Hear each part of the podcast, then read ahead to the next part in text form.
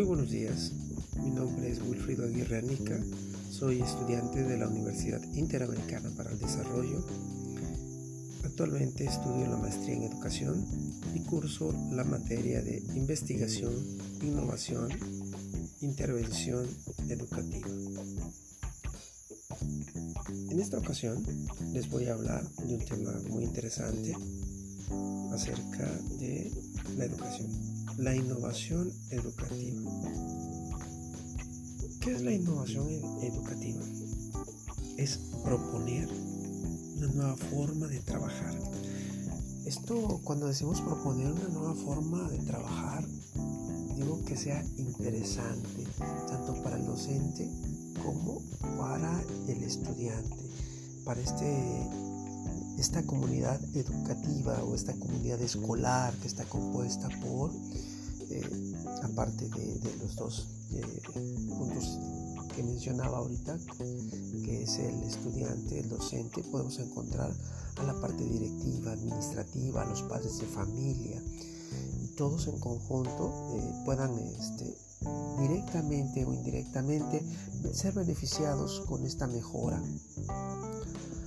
todas las escuelas eh, eh, buscan satisfacer a sus estudiantes mediante nuevas este, formas de trabajo.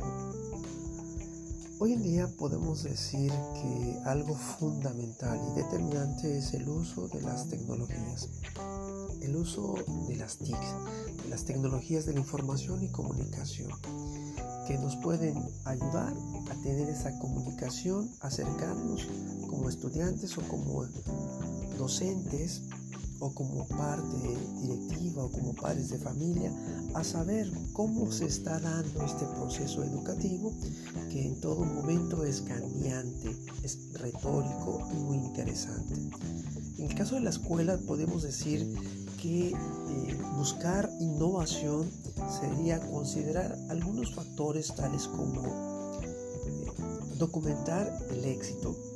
Documentar el éxito de estas escuelas quiere decir que tener antecedentes eh, fijos y precisos acerca de cómo han ido ellos creciendo como institución, cuáles han sido los retos los desafíos que han superado ante eh, el funcionamiento educativo, ante los procesos educativos que han ofrecido.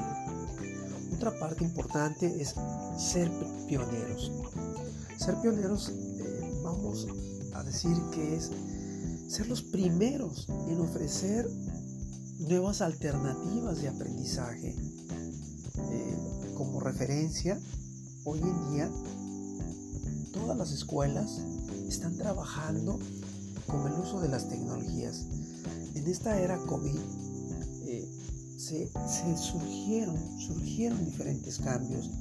Sin embargo, antes de ello, solamente algunas universidades o algunas escuelas eh, se apoyaban tanto en la tecnología o eh, manejaban clases solamente presenciales. Entonces, al proponer nuevas formas de, de enseñanza, aprendizaje, nuevas formas de socializar, nuevas formas por entender, entenderse o comunicarse con los tutores, con los padres, con esta comunidad educativa, es nueva, una nueva opción que mejora la educación, ¿sí?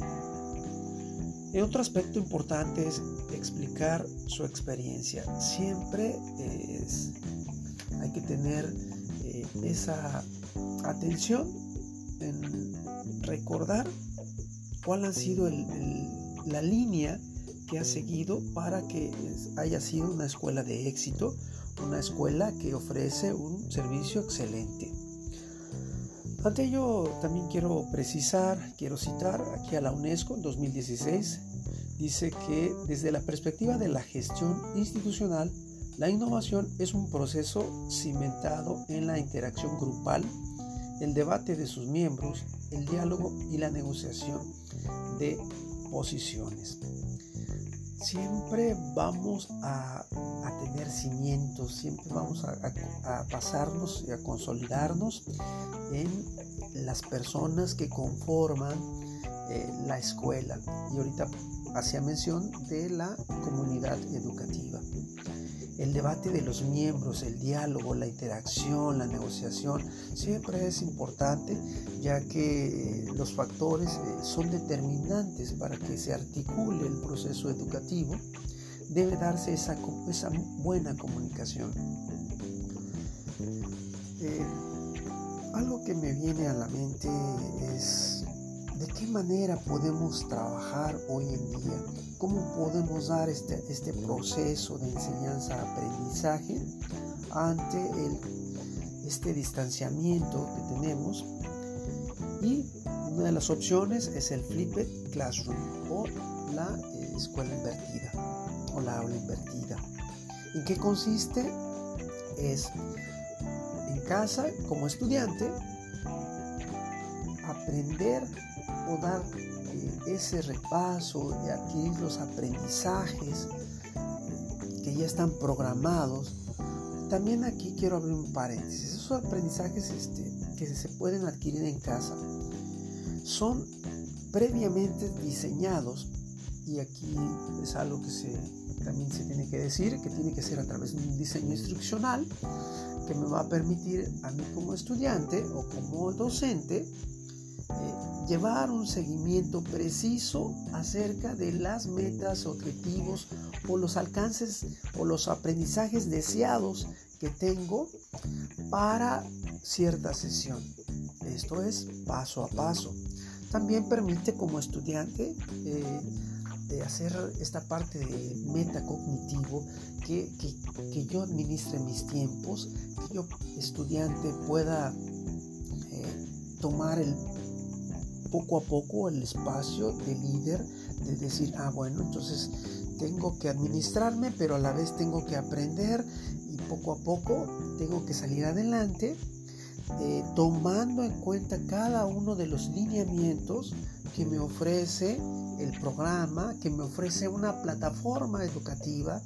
Eh, en el caso pueden darse infinidad de plataformas. Podemos mencionar como Moodle, que es este, muy práctica, entre otras. Entonces, el estudiante eh, tiene esa, esa herramienta disponible previa a llegar a la clase y no, no es el momento este de llegar a la clase y presenciar por primera vez un tema o estar induciéndose al tema. Es, esta clase eh, permite de estudiante, que como estudiante, eh, reafirmar los conocimientos. Eh, me permite como estudiante sacar dudas, aportar. Entonces, los conocimientos previos adquiridos en casa serán fortalecidos en una clase presencial mediante decía yo, el uso de las tecnologías y un diseño instruccional bien dirigido, claro, preciso, de acuerdo a las metas y objetivos deseados.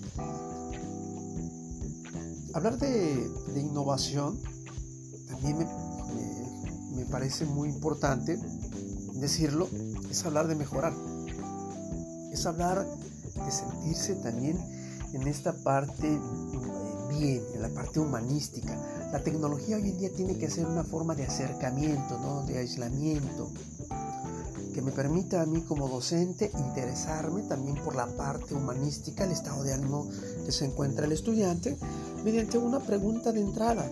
Hola, buenas tardes, hola, buenos días, ¿cómo ha sido tu día? ¿Cómo te sientes hoy?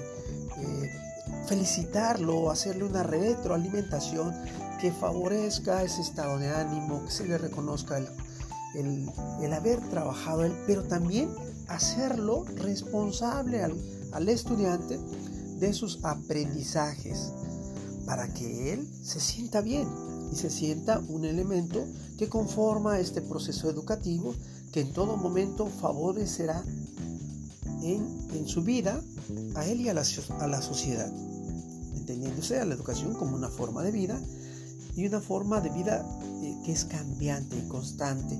Ante ello debemos ofrecer diferentes opciones de cómo podemos mejorarla, cómo podemos hacer que cada vez eh, coadyuve de mayor forma a mejorar la vida social, la vida de todo el mundo, de todos los lugares.